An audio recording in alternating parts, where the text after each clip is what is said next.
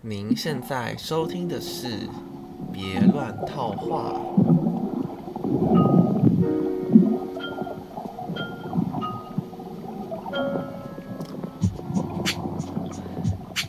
我现在发现我已经不是周更了，已经是十天左右才更新一次，这是这是旬更，一旬一更呢。唉，虽然我这个周末有事情要去忙，但是现在在一个早上七点多的时间，我就来录音了，也就是坐在我电脑前面录音。我也不喜欢更 更新时间过太久。这一集的主题可能比较的内容可能比较短一点。等一下 就要出门去上班了。早上刚起床，喉咙是这个声音还不是非常打开，笑死。我想我想延续上一集的一些主题，然后讲一些我对个人自自己反省自己的行为的的一些状况。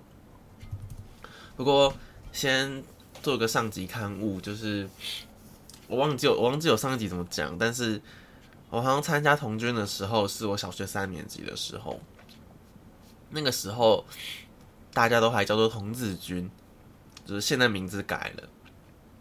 因为我查了一下，呃，好像二零一四年左右的时候，我有写说这是我参加童军的第十年，所以算一下那个时候大概是三年级。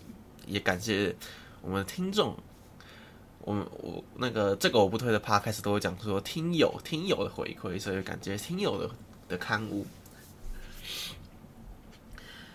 就上礼拜我去，应该说这几个礼拜。有两场签书会，我就去拿我的书给呃我喜欢的作者签名。一个是之前上一集讲到的宋文玉，然后一个是今天这一集会讲到的马欣。然后我就那个我去给马欣签名是第二，就是第二场的时候，然后因为你可以准备一张纸条，是你写你的名字，那他们就会把。你的名字签在他的书上嘛？他就问我说：“哎，同学，你要签你的姓吗？”我就说，我就没想那么多，就说：“嗯嗯，好。”因为这几次的签名，还有到呃今年今年年初的时候，我也有给一个作者签名，然后我都是写我的名字全名三个字这样子。但我后来发现。好像没有人在签全名的，对不对？好像都是签名字啊。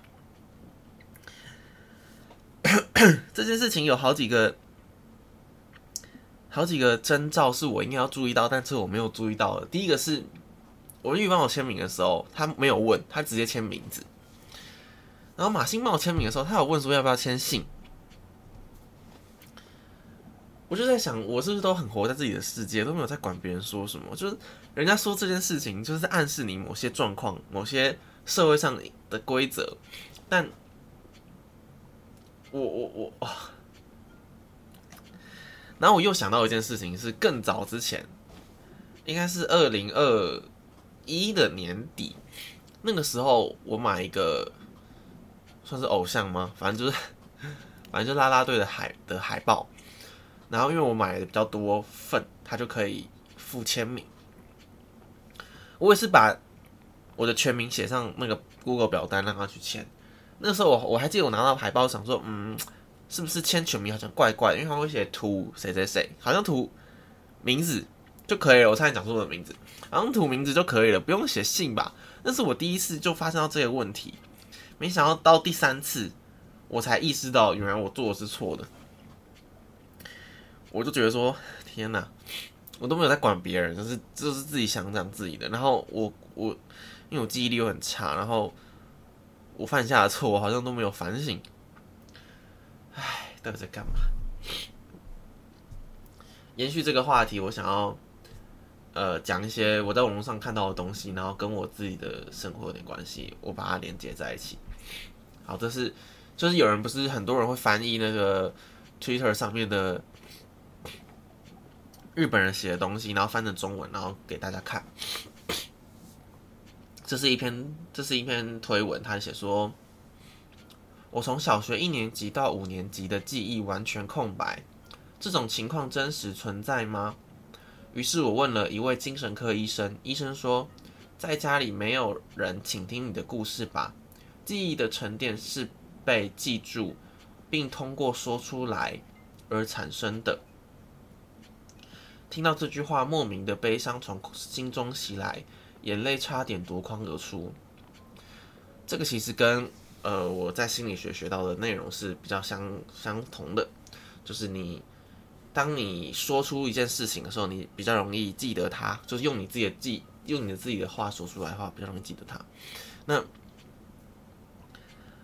我也比较可以认同他讲的话，因为其实我。我小时候还是会跟家里、跟爸妈讲自己的事情，然后大概就是到可能国中比较叛逆的时候，就比较少讲自己的事情。然后我也没有，呃，嗯，我也没有兄弟姐妹，所以我也不会有人讲一些我在学校发生的事情或什么的。那班，而且在国国中比较好的朋友就是 比较多，还是班上同学吧。那班上同学，你也不会特别，譬如说你要跟他聊班上的事情，你也不会特别说，哎，我们班有个谁怎样怎样怎样，然后我觉得怎样怎样怎样，你会直接跟他讲你的感觉嘛？那你是不是就少了那个说前面故事的过程？那你就会减少你记忆的内容。所以这也是为什么我好像对以前的事情也记得蛮少的。我忘记之前是。谁？看我想不起来那个网红，反正就是一个啊，算了，不重要。那个 YouTuber 没有人记，没有人在乎。我想到后来打在那个底下。然后我后来到高三的时候，高中的时候，我那时候拿了，那时候我爸给买了一台 iPad 给我，然后我还会去我家附近的公园，然后录我那一天的日记，就是录我那天。发生什么事情，我会说哦，今天几月几号，我在学校发生什么什么事情。那个的那个时候的记录只是想说当日记在写，但是我又不想写字或打字，所以才用声音的方式记下来。那些声音档还在啊，不过我也没有把它变成文字，就是，我也没有特别去重听每一个，就重听一些而已。不过不过那个那也让我就是对那个时候记忆好像比较深刻，因为我把它讲出来了嘛。然后。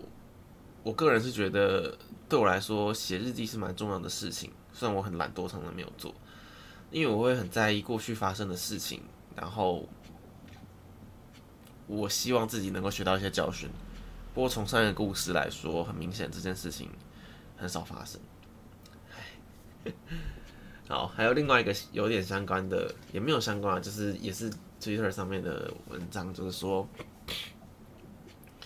小时候，当我告诉父母肚子痛时，他们会说不会痛，不会痛。当我说这很辣时，他们会说一点也不辣，很好吃啊。当我说睡觉时在黑暗的房间里闭上眼睛很害怕时，他们说不会害怕啦。由于这样，我的所有情感和想法都被一一否定了。我看到这个其实有点震惊，是因为好像我平常在。安慰人的时候也会做这样的状况，就是你好像试图想要淡化这个人所面对到的情绪，好像要让他说这是没有那么重要的，就是否定他。但其实我们应该更接纳或是安慰他，就是你有这样的想法是很合理的，你有这样的感受是很正常的，而不是试图淡化这个情感，然后说没事没事。对啊，如果我跟别人说，我因为某件事情而生气，然后别人跟我说这有什么好生气的啦？你真像就小题大做哎，那我一定也不高兴啊。但为什么我对这件事对别人做这件事，我就觉得非常合理呢？所以这个算是我自己的反省，就是呃，对于安慰别人或同理别人的感受时该做的事情。好，啊。哦，还有，呃，对，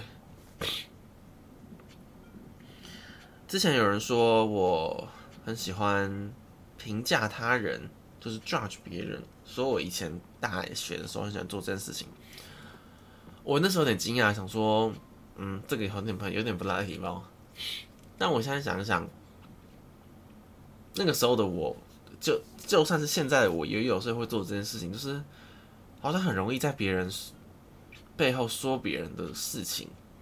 但这不一定是坏话，就是我会说，哎，那个谁谁谁做了什么事情，你觉得怎么样？我觉得怎样怎样怎样就我的出发点是，我会想要透过这个方式去揣测对方做这件事情的心理状态是什么，或者他为什么这么做，然后透过询问别人的方式来跟他讨论。但我没有想到是别人会把这个状况评价成我好像在评断别人的行为，觉得这个行为做的对或不对。就我的出发点可能只是想讨论他的动机，就是我想要同理他的动机，想要想说我是这个人会怎么做，但别人看起来好像是这个样子，就好像不是这个样子对，所以我也觉得我应该多花一点心思放在自己的事情上面，而不是因为我看我自己的生活都过得没有很 过得很乱哦，笑死，好，还有。我现在讲的都是我觉得我以前我在那个午夜梦回、夜深人静的时候，会想到自己做了一些很不好的事情，就没有到很不好啦，就是觉得自己可以改进的一些事情。还有一个就是我，就就是几个月前发生的事情而已呢。我去嗯外县市找朋友玩，其实我只是想找，其实我是要找我一个比较好的朋友，那他有一些。朋友是我们的共同好友，共那些好友其实也是认识了至少五六七年以上，但是我们就没那么熟。不过我就忘记人家的名字，就是我有一群人，然后那个跟好跟我很好的朋友就在开玩笑说：“哎，这些朋友你还记得吗？什么啊？这个朋友叫什么名字啊？那这个朋友怎么？”然后我就想不起来有一个朋友，就是我最该记得那个人，我居然记不起来他的名字，然后就整个把场场面，因为我们在车子里面把场面搞得非常尴尬。那些朋友应该是不会听我节目吧？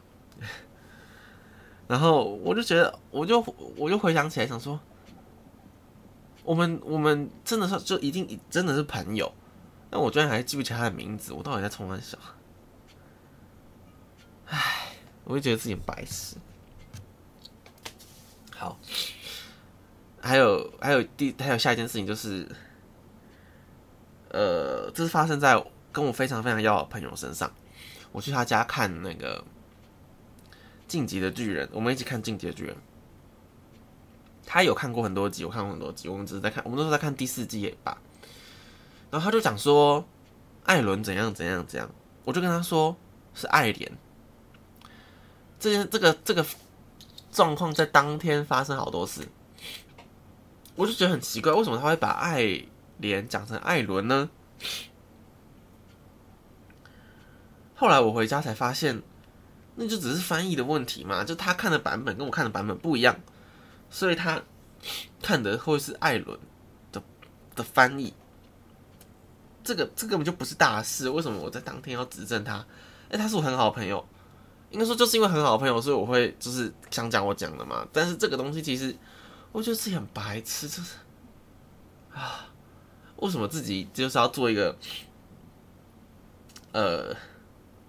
这是不是很直男、很异男的行为吗？就是很爱说教，然后人家人家说什么就应该要跟他说：“哦，你这样是不对的。”跟我是老师有关系吗？好像也没有太大关系，因为我好像本身个性就是这样子。那我觉得这不是一件很好的事情。还有就像昨天晚上发生的事情，就是别人抛了一个线洞，然后在抱怨。一个反正抱怨一件事情，我就跟他说：“哦，那件事情是因为怎样怎样吧。”就人家，我就后来想，人家没有想知道这件事是怎样，他他一定知道这件事的真相是什么，他只是要抱怨而已。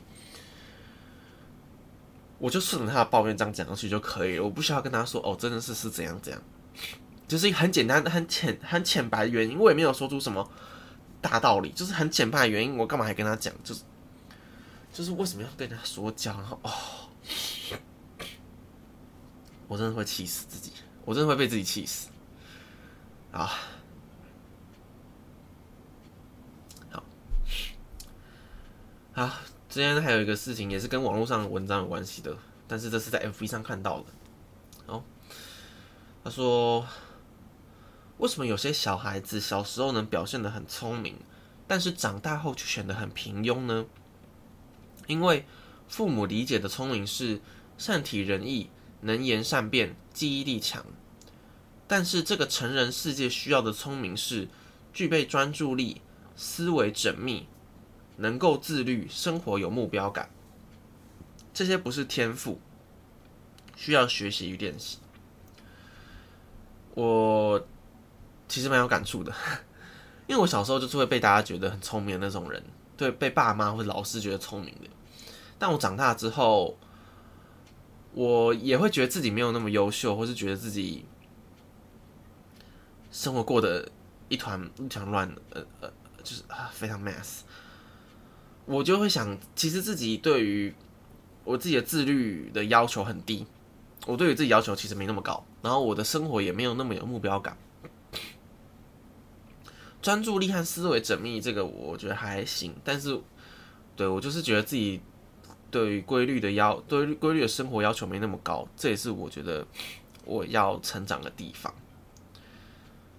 对，就是我可能在反应上会比别人快一点，可能这种小聪明可能不会没关系。可是对怎么把一件事情有有计划的、有规律的完成，这是我要练习的地方。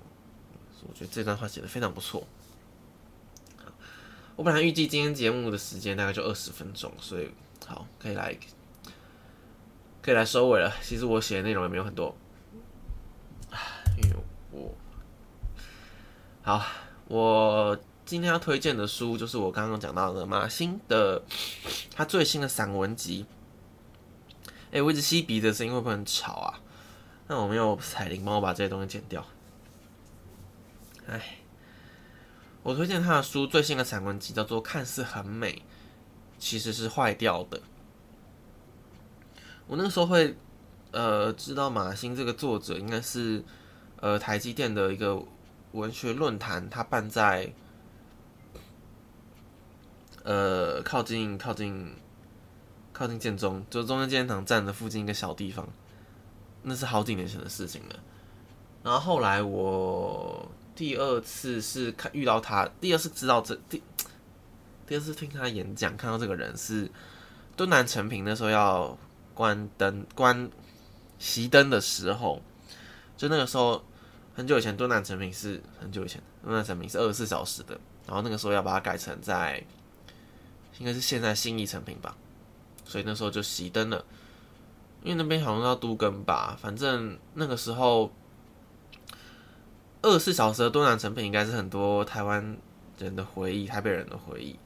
反正那时候关掉的时候，就办了一系列的讲座。然后马欣那时候有被受邀去，那个讲座是凌晨一点，我就只听了他的演讲，后面好像很多还有很多人就连续好几场，那我后面就回家，但我就是听他的演讲，然后那个时候我就蛮喜欢他的。然后在看这本书之前，我就因为他被大家认识，就写写书评、写影评比较多认识。然后我从这是我第一次认真看他的书。吧，之前有买过他的书，但还没有那么认真看过。然后这本书其实就是我非常喜欢的笔法，就是他会